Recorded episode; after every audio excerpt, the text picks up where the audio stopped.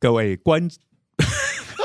各位听众朋友，大家好，大家好，大家好，欢迎再次来到我们热血科学家的闲话家常。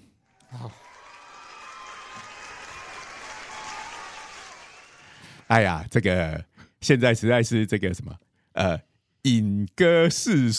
好几期哈，所以这个呃，常常声音的跟画面的会搞混啊，真是不好意思。各位听众朋友，你们被期待有千里眼的本领哈，就是可以看到我们的录音现场。哎，现在真的看得到啦，因为我们的影片呃，我们录音的过程已经现在都有同步拍摄下来哈，都有上 YouTube 了。好，所以如果你是习惯用 YouTube 的人呢，也可以用 YouTube 收听我们的节目。开玩笑，现在已经。是影歌七，哎，影歌四 三七耶，然后大家就会看到舅舅一边录音一边还在那边玩宝可梦，这是欠揍的家伙。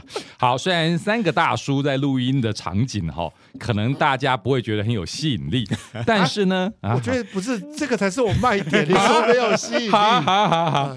好好好好，不过哪一天在我们再进化成 VTuber 好了，好，全部换美少女的皮，连声音都换掉，这样炸鸡，但是满口讲的都是这个欧亚奇的笑话，有大叔灵魂的这个二次元美少女。是什么？这就是后街少女，那个这个魔装机神里面的贵家玲。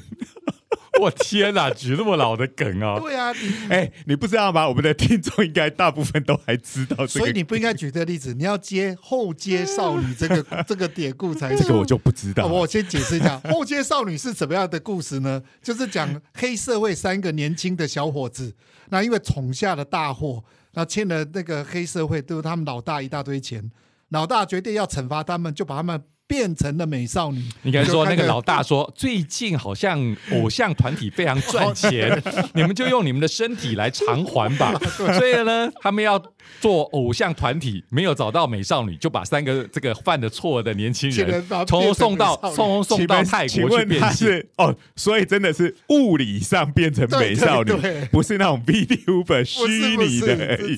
这对我们来讲牺牲太大，而且。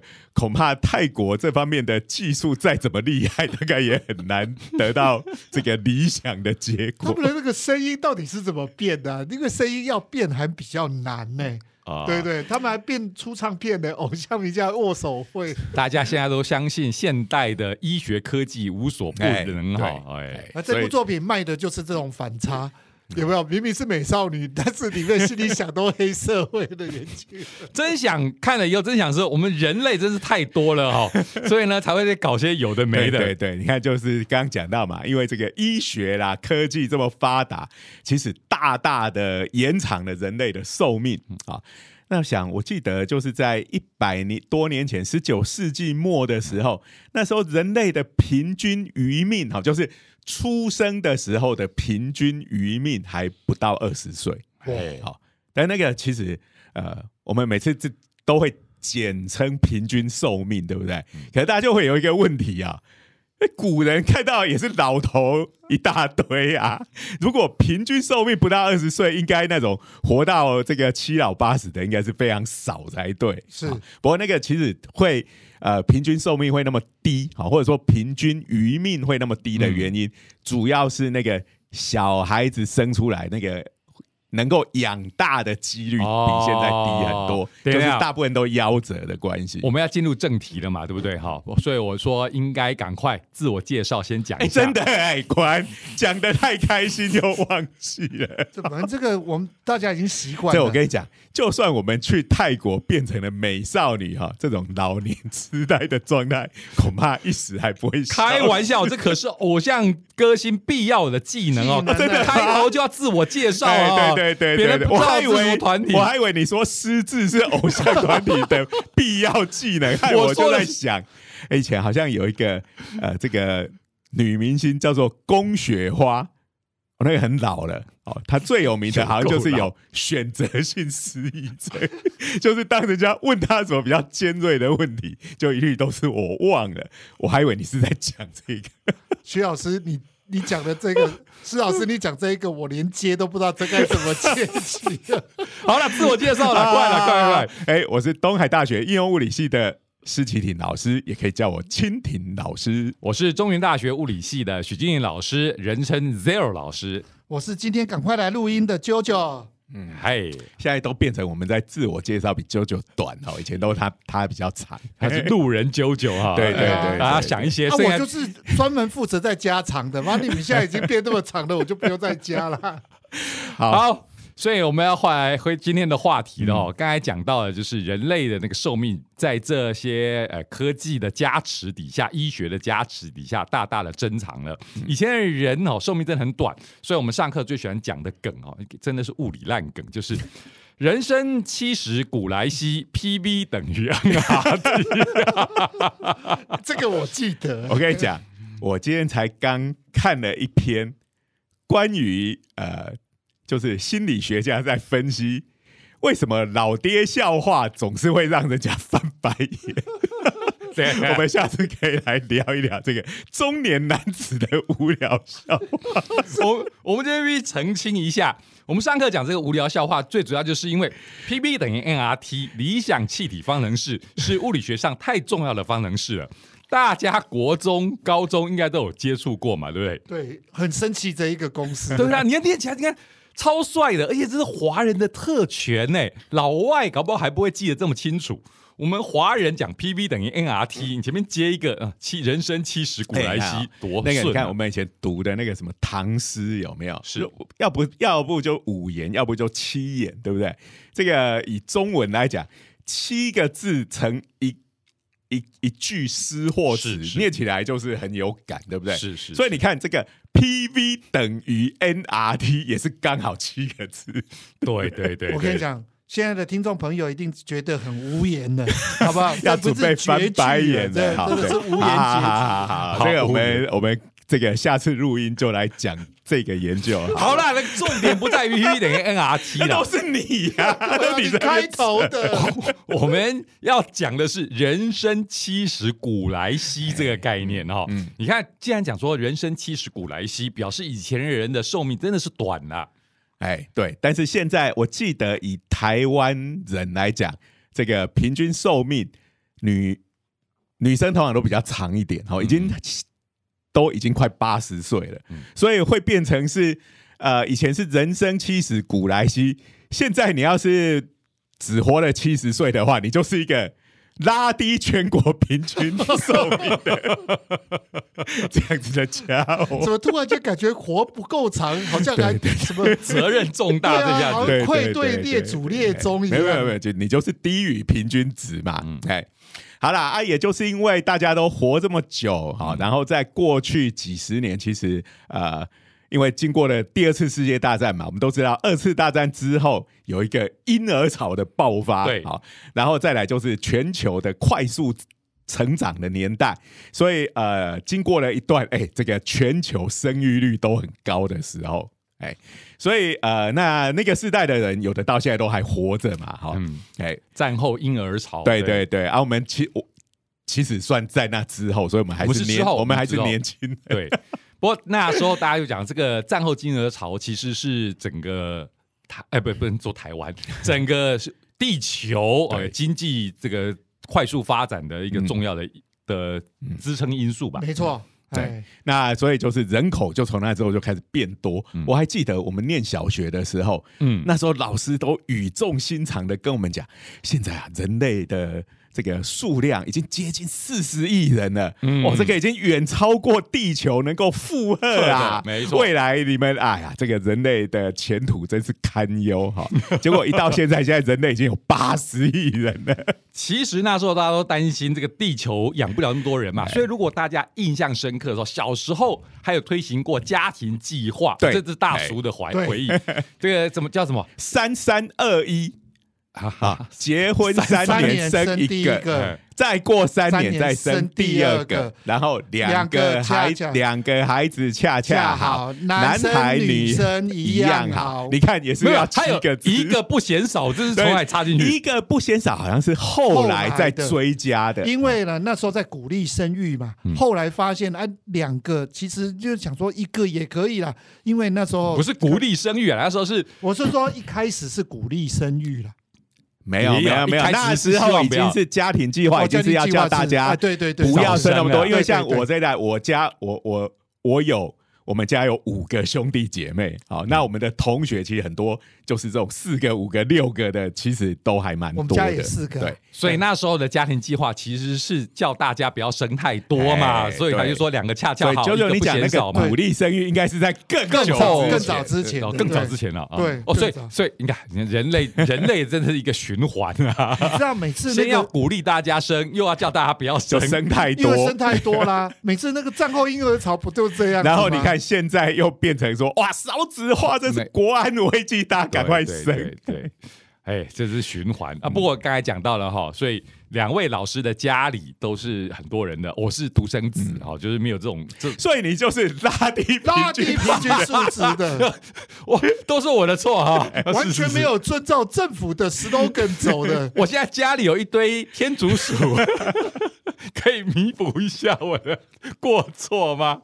好啦，所以话题回来了哈，所以我们人类的寿命其实某个程度也是跟这个呃人数一直越来越爆炸是很相关的嘛。对，刚刚讲到的对，好，那我们今天要来谈的一个主题哈，就是所谓生物，呃，在这个生态学里头有一个东西叫做 biomass，好，叫做生物质量，好，这个 bio 嘛，就大家知道生物是 biology，好，就是这个 bio，听到 bio 忍不住就要接 bio 黑子啊，接电玩仔，我就知道你要接这个哈你。这样一个是重电影？电玩仔，一个是电影仔，反正这两个都行得通了，哦大家知道这个一系列可不得了对啊。，Bio Hazard 就是那有名的恶灵古堡恶灵。古堡虽然大家都要吐槽这个名字跟 Bio Hazard 完全扯不上关系，既没有恶灵，也没古堡，然后一开始有古堡，后来连古堡都没了，居然还在继续恶灵古堡而且到现在而。且电影干脆也到地下室去，了。那反正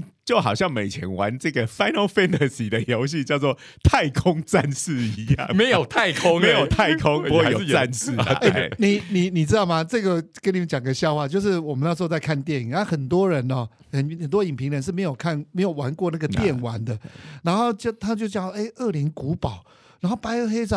然后那时候我们看的电影也没有古堡哦，那时候电影是没有古堡，因为古堡拍起来很可怕啊。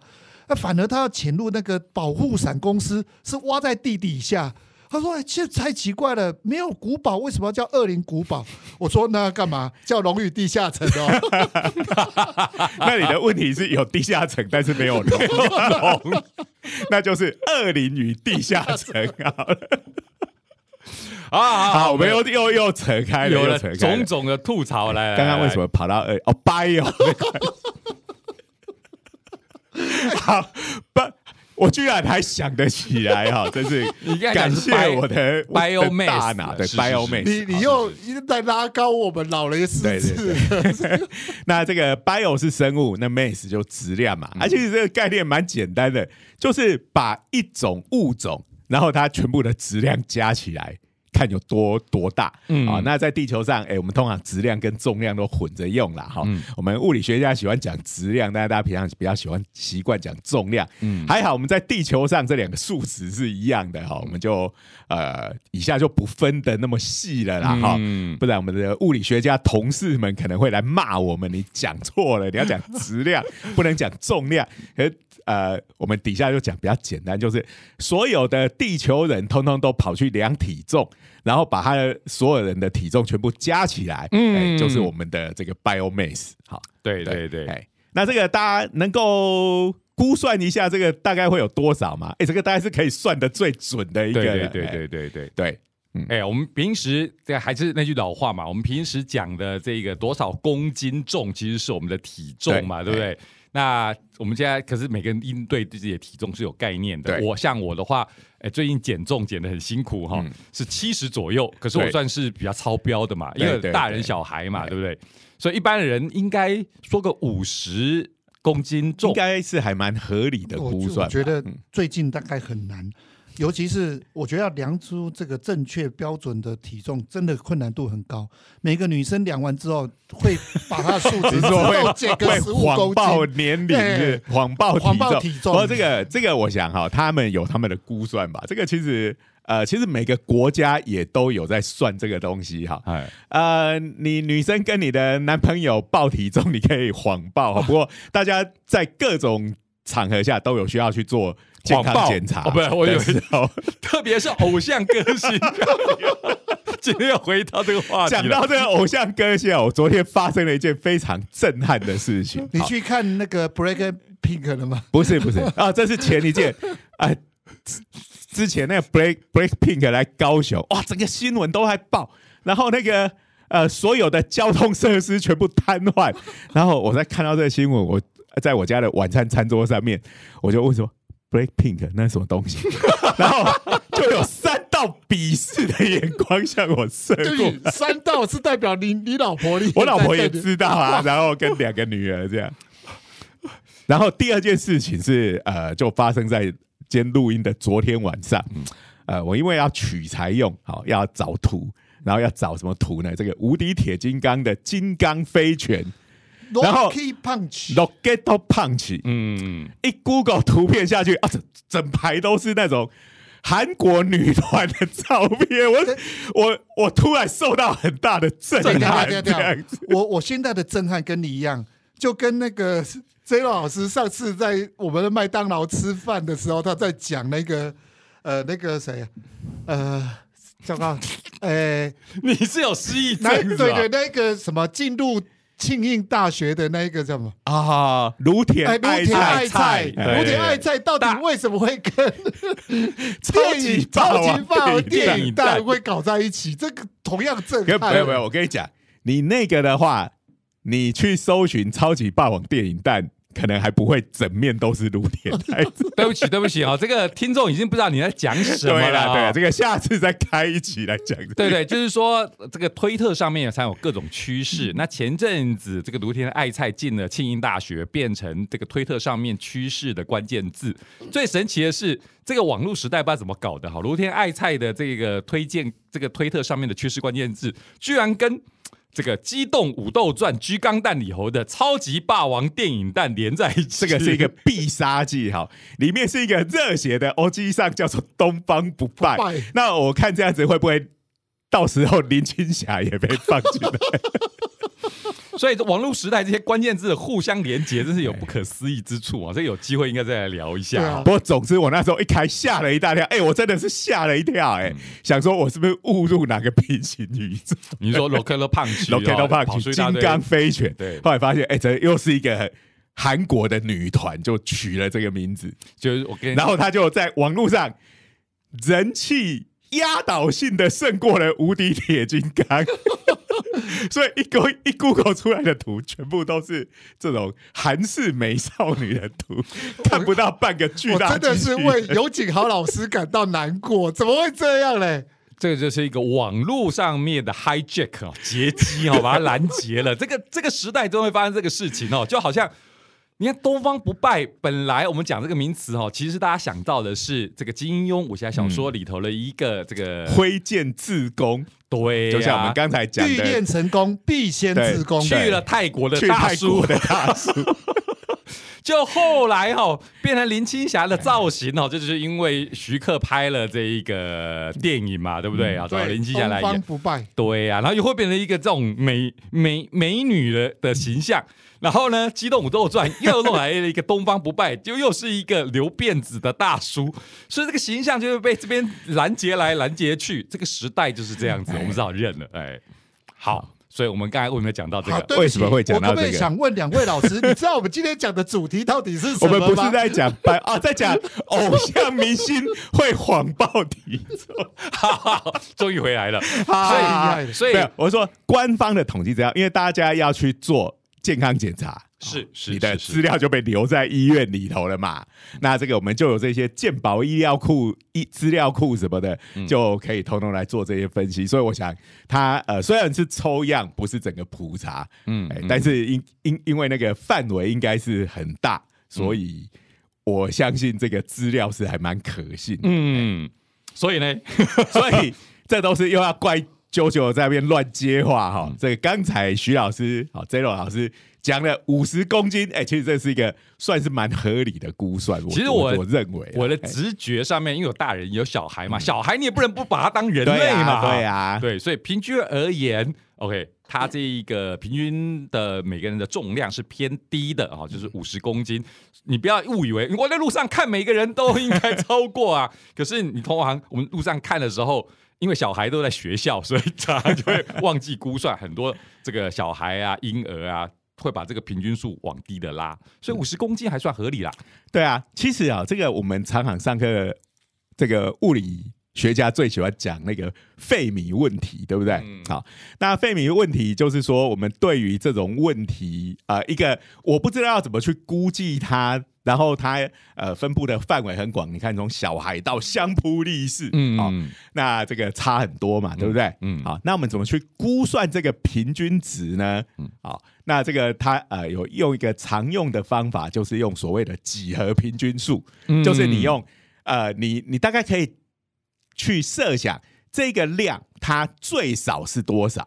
呃比如说我们小朋友小 baby 生出来大概就是三四公斤左右嘛，对不对？对，那三四公斤，那我们讲说那种很胖的人哦，当然那种很胖的有胖到很离谱的那两三百公斤、就哦，像人有一个节目叫《沉重人生》哦，对对对。哇，那里头登场的人都是两三百公斤的，你就很难想象人居然可以长到 那么那样子。对，哎，那我们就把它取个这个几何平均数啊、哦嗯。那比如说就是三乘上三百，然后开开根号号，嗯，那就是一千的开根号，对不对？三乘上三百，大概、嗯呃九百嘛。对那九百开根号大概是三十、对，对三十。嗯呃，那当然跟五十有点差距啦，哈、嗯不过我们说费米估算就是说，诶抓个大概，好、嗯就是三十到五十之间这个这个的差别，其实呃，对于做数量级估算的状况底下是可以接受的。对哎对对对哎，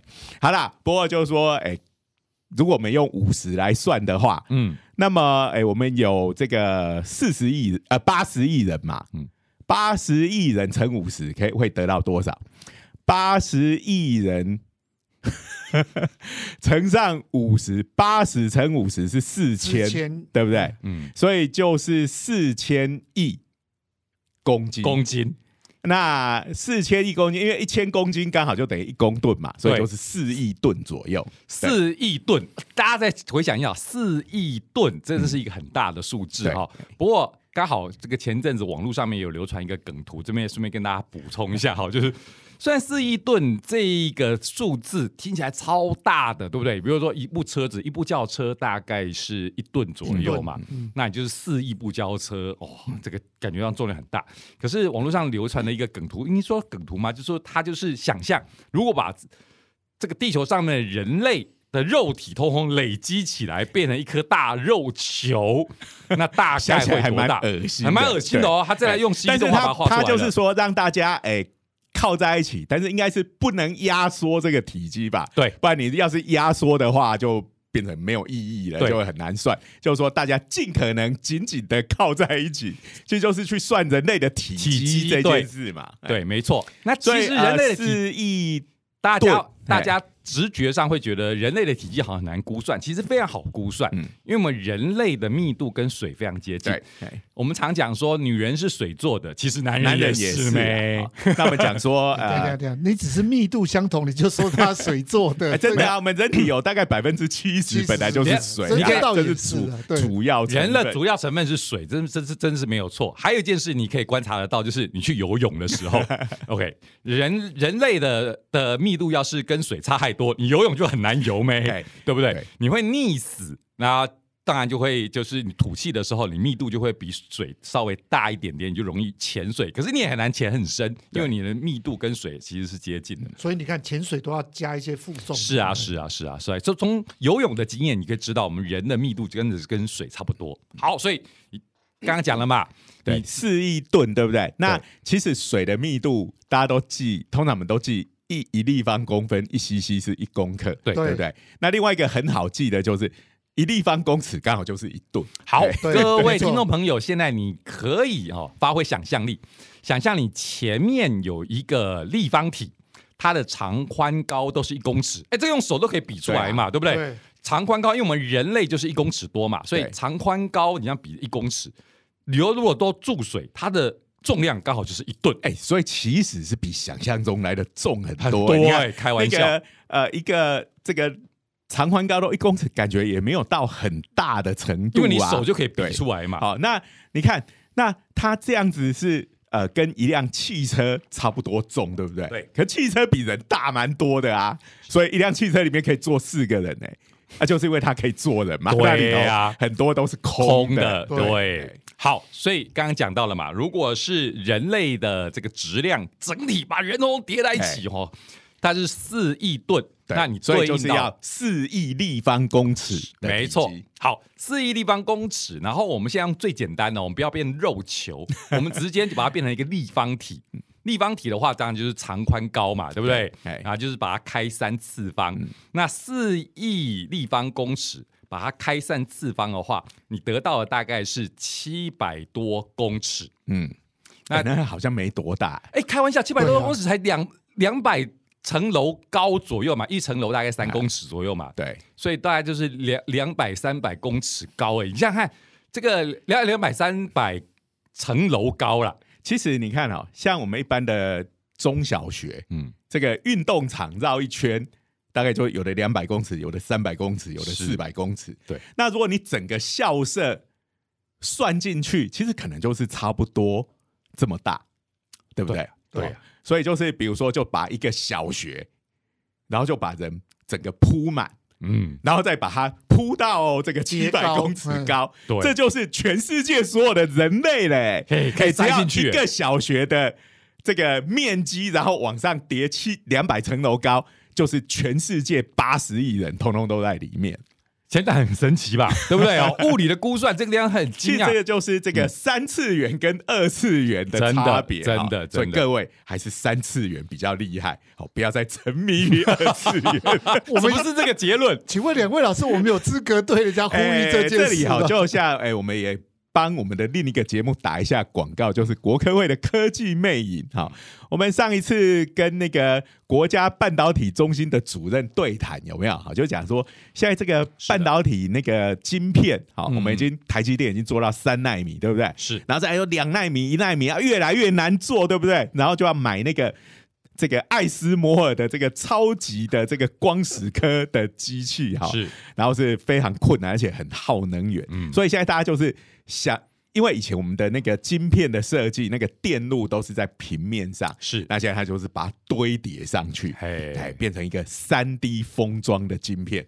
哦，那这样子，他说就相当于我们做到这个埃及嘿，的这个晶片。好，埃及不是那个 埃及，我想说，埃及的晶片有那么厉害？不是那个金字塔的埃及，不是那个国家埃及，可能有是法老王的能力。是我们以前念书的时候，大家都有练过一颗原子的大小的那个单位，那个叫做 I E I，好，那英文的写法就是写一个大写的 A A B C 的 A，上面打个小圈圈，哎好，是一个非常怪异的字。不过这种字，大家现在如果去逛 IKEA，可能会常常看到 他们的字很多就，哎上面打个小圈圈，或者你到那你看起来，就有一种北欧风的感觉或。者你到那个哈根达斯吃个冰淇淋，也那是假的，根本乱点一通。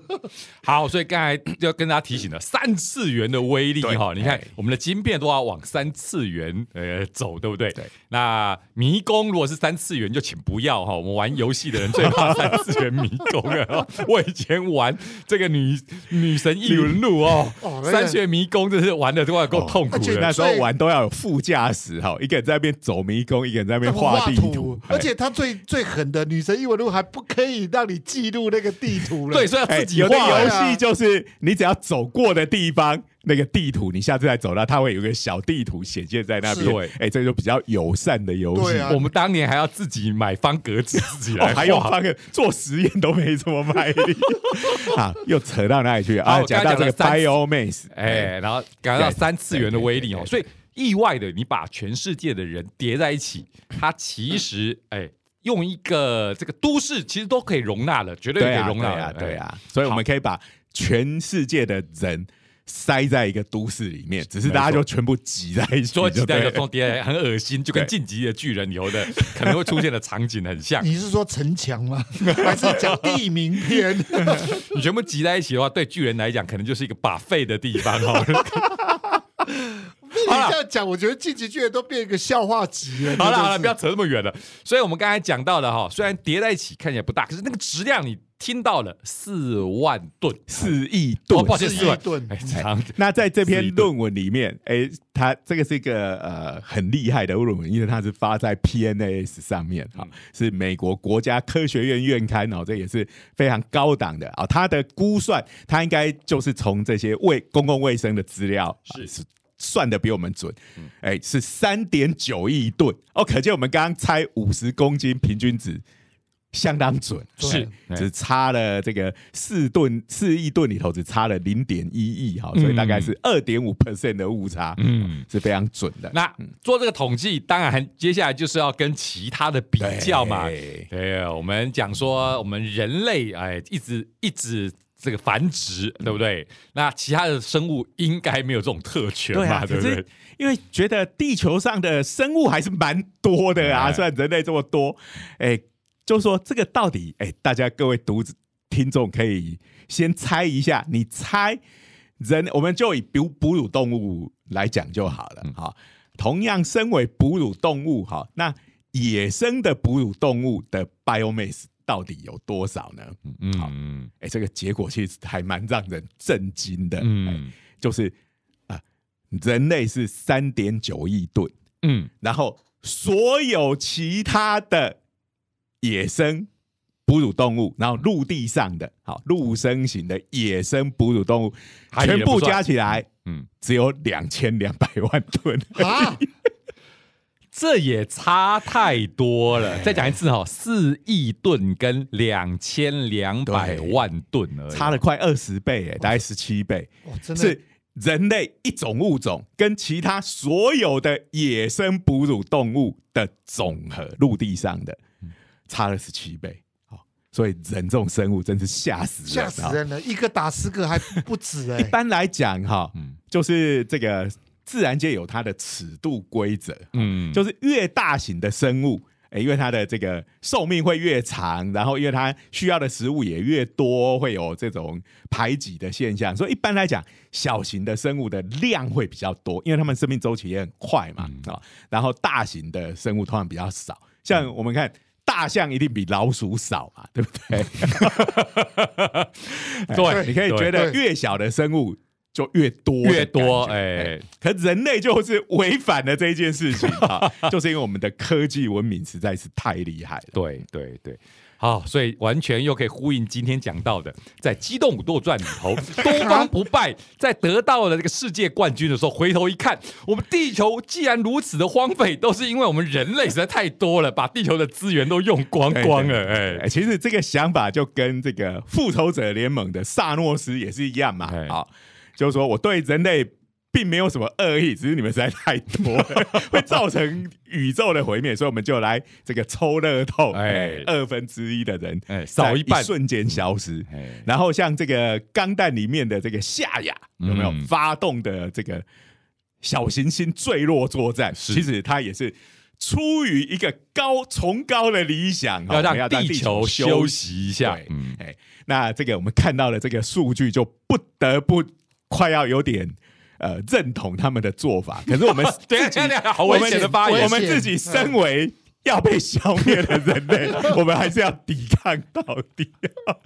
不过这个概念在很多电影啊、动漫画里面都有出现、是啊哎是啊是啊对就是我们人类就是宇宙或地球的病毒，然后那些想要来消灭人类，本来是看起来像坏人的人。哎、其实他们都是这个自然界的免疫系统。从那个刚巴死的你都来了，对对对，哎，好，那不过这边的话，我们刚才统计的是野生的哺乳动物嘛，对，有一些动物简直就是寄生在我们人类的，是说我们生活圈如果是讲全部的哺乳动物，哎，哎，就是不是只有比人类跟野生的，包括我家养的天竺鼠嘛，对不对？哎它已经不算野生的了，对对哎对对，它如果没有我，它就不可能生活在大自然的环境底下。天竺鼠这种腿短的、长得胖胖、看起来就很好吃的，那基本上就是 立刻变成其他动物的食物。不过他只要卖萌就好了。对呀、那所以它在我们家 人类有效，所以它在我们家的这个生态圈里头啊，是站在金字塔的顶点。靠，居然是顶级的掠夺者，专门就把你们家的食物掠夺光。对，我每天就会在那边供奉它食物，让它过活。那我们就讲，其实如果是讲所有的哺乳动物，是，人类即使比野生的多十七倍，嗯，仍然只有拿到第二名而已。来，第一名是什么？第一名是谁？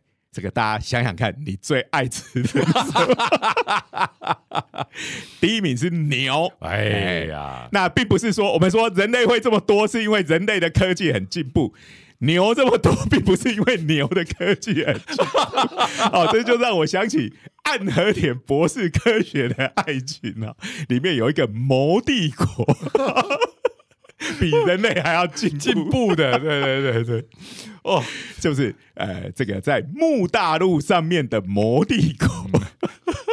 好，这也是一个大叔冷笑话嘛，因为大家知道以前传说中这种消失的大陆里头有一个叫做木大陆嘛，不对？对，木大陆一个是亚特兰提斯嘛，是啊是啊，啊是啊，那木呢它就会转音成魔，哎在在日文里头是真对对的还蛮像的，对对中文里头还没那么像。对啊。所以牛它会那么多，不是因为它科技发达，是因为人类要把它养来吃的关系。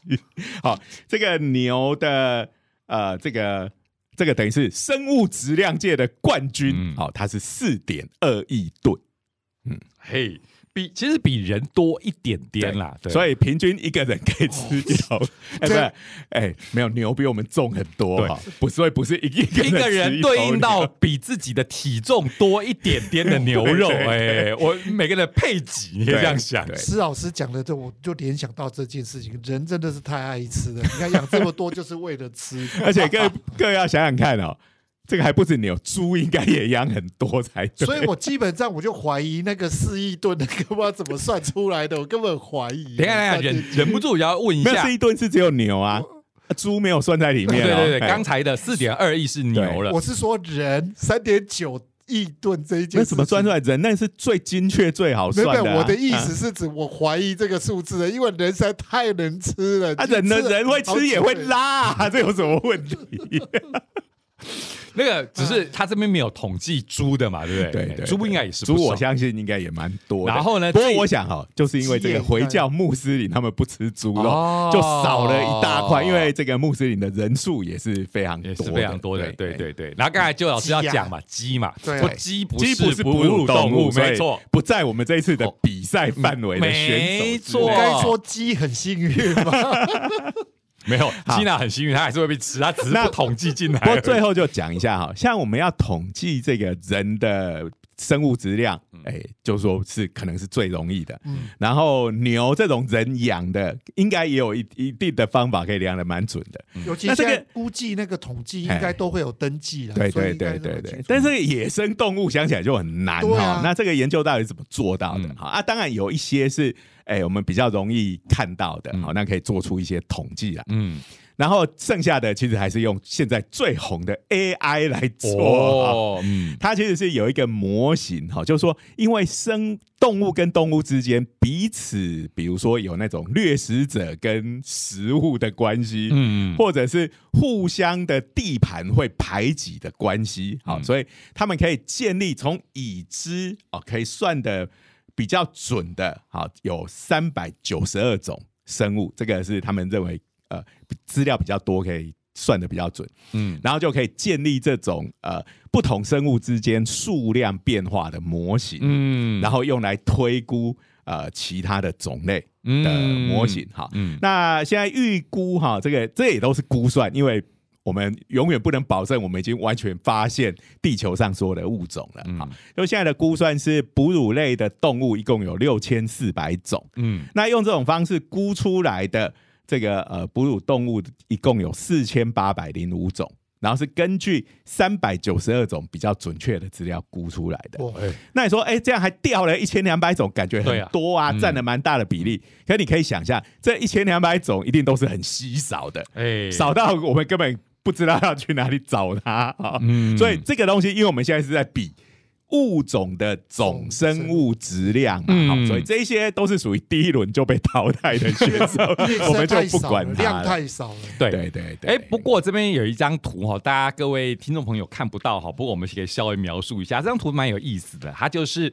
用这一个 啊，有有有有，这张图上面啊，我我我说 A 跟已啊，就是因为刚才这个启婷那个蜻蜓老师把这张图秀给荧幕，所以欢迎各位听众没有关系，我们发的时候，我们也会把这个我写的科普文章一起贴在 YouTube 的这个社群上面，因为它它现在也可以贴文章了。哎，哎对，然后真的有兴趣的可以来看一下哈，那个图非常有意思，就是它用各种最典型的哺乳动物，它对应到的这个生物质量如果是大的话，它就把它的图像放大一点点，所以你可以从它这些动物的体这个图案的。的这个占的面积来感觉一下，这一些动物它所占的这个生物质量有多大，所以你会看到一只巨大的鹿，啊，因为鹿是所谓的偶蹄类，那它对占有的生物质量是最大的。然后事实上就是说，鹿哈这个东西的确也是野生哺乳动物里头最多的。它整个占的是这个百分之四十九，就是生物质量。好。对不过偶偶蹄类其实还蛮多种的，而且偶蹄类的体型其实通常都不小。对，然后看到这张图，你的直觉就是说，哦，我们要吃野味，应该去吃吃鹿肉。鹿肉。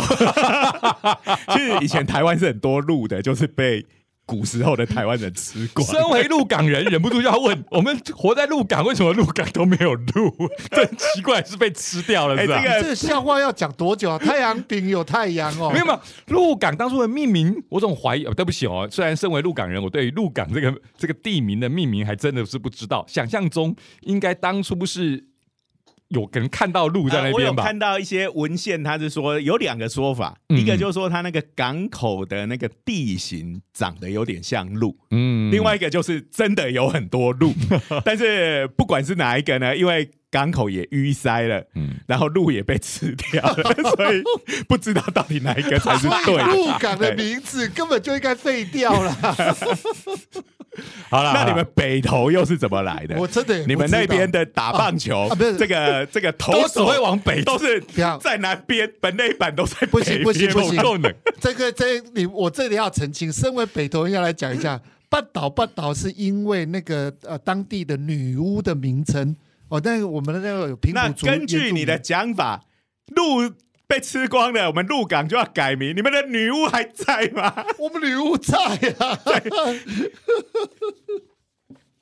我跟你讲哦，这个就要讲另外一件事情了，就是我们北投都会办这个女巫节啊。然后呢，今年的女巫竟然是呃有点像西洋女巫那样子，结果所以你们那个根本就已经是邪道了。对啊，对对对对，那个东西已经不是八岛了，哎，那个是 Miko 了，啊不，Miko 是日本的，不是西洋，对是 witch 才被对。对，所以这一次我们北投就被骂啦，说真的呃也失去原来的风味。哎这个我这个巫女也是要国际化，对如果巫女还留在现在，他们应该也会互相交流才对。对，好，这又扯远了，我们来来今天时间差不多了啦。哎，是哎，那另外一个就是大家可以想得到占蛮多的，就大象啊，它等一下数来不及，我还他插嘴。第二名啮啮齿啊啮齿类，那是第二哦因为名，就是你家的，就是说我家的嘛，对对对对，我家它虽然体型小，但是他以数量取胜。对呀、那我家的当然是依附我，可是你看在自然界，虽然这一个大自然天竺鼠之类这个啮齿类，感觉上都是被捕杀的，可是实在对对对太多了，大家都生的很快，大家都啊听过这个澳洲那边兔子那个已经是繁殖到变成一种灾难了嘛，对不对？所以这个可以想象，啮齿是非常非常然后就再来就第三名就大象，虽然它数量少，但是它体重很重。我我比较我比较好奇也惊讶的是第四名竟然是袋鼠哎、那就是澳洲也是 在澳洲也 也已经变成灾害的一种。对啊，我觉得澳洲你也养育太多了吧？你你再往下看，上面下面还有蝙蝠耶，Batman 哎，不要小看蝙蝠侠好吗这就？要怪高登氏 不过不过不过，大家不要忘记了，好，地球人是这些东西总和的十七倍，好吗？天哪！好，所以这个地球真的是，呃，这个人类哈、真的是对生态的影响实在是太大了。无无言面对这些生物。正常来讲，我们不应该有这么多人、这么多的生物质量。好，那最后补充一点，就是呃，这个地这个陆生的野生动物的总质量是两千两百万吨嘛。嗯，嗯，那海里也有哺乳动物，嗯也就是我们熟悉的这个鲸豚嘛，啊，嗯鲸鱼、海豚这一类的。嗯哎，它们比陆地的多一些，大概是三千九百万吨，嗯，可是还是比人类少很多。哎虽然鲸鱼都这么大只哎、，我可不可以好奇问一下？因为鲸鱼也曾经被视为是濒临绝种嘛，对不对？就是它数量也不多，只是因为它体型大，所以占的这个这个质量的变得比较大嘛。因为我记得金鱼一只好像是大概几十吨哦，这样的重量吧。嗯，哎，对，这个不知道啊，人家这个是科学的研究，好、呃，我想它是有凭有据的。对对，这真的是 对厉，害。这个只是啊，我们有时候会对一些事情的刻板印象，是是，就是觉得讲到水里的哺乳类，立刻浮现的就是他们快灭绝。对，但是可能保育还是有收到一些成效。成效对嗯，哎、好好啦，所以这个人类哈，虽然说现在少子化是一个危机，可某个程度来讲，也许对整个地球人来讲。地球来讲是一件好事，澳门也不必用萨诺斯那么激烈的这个手法来来减少地球的人口。是是哎、是，不过其实根据联合国的估计，这个地球的人类还会继续在增加，好，差不多，它估算大概到了一百亿左右，好才会开始降下来或维持不变这样子。嗯，哎呀。我们台湾还居然还有少子化的危机哈，这真的是我们真是逆着潮流。不过所有的进步国家，这个都会有同样的困扰，对对对对这没办法不平均。好啦，哎，所以这个就是说。人类的命运到底会变成怎么样呢？哎对啊，真的难讲啊。我们就拭目以待吧，直对这样讲了。哎，好，那今天我们还是要谢谢国科会，国科会。有时候都要想一下，哎是科技部还是国科会？改名了啦改名了啦。对，因为他最早就是国科会吧，改来 改去，感谢国科会的支持，是。啊以及各位听众朋友的收听。是的，那也欢迎各位这个订阅我们的 YouTube 频道“是。热血科学家”的长话短说。按赞、分享、开启小铃铛。铛。好，我们下周见，拜拜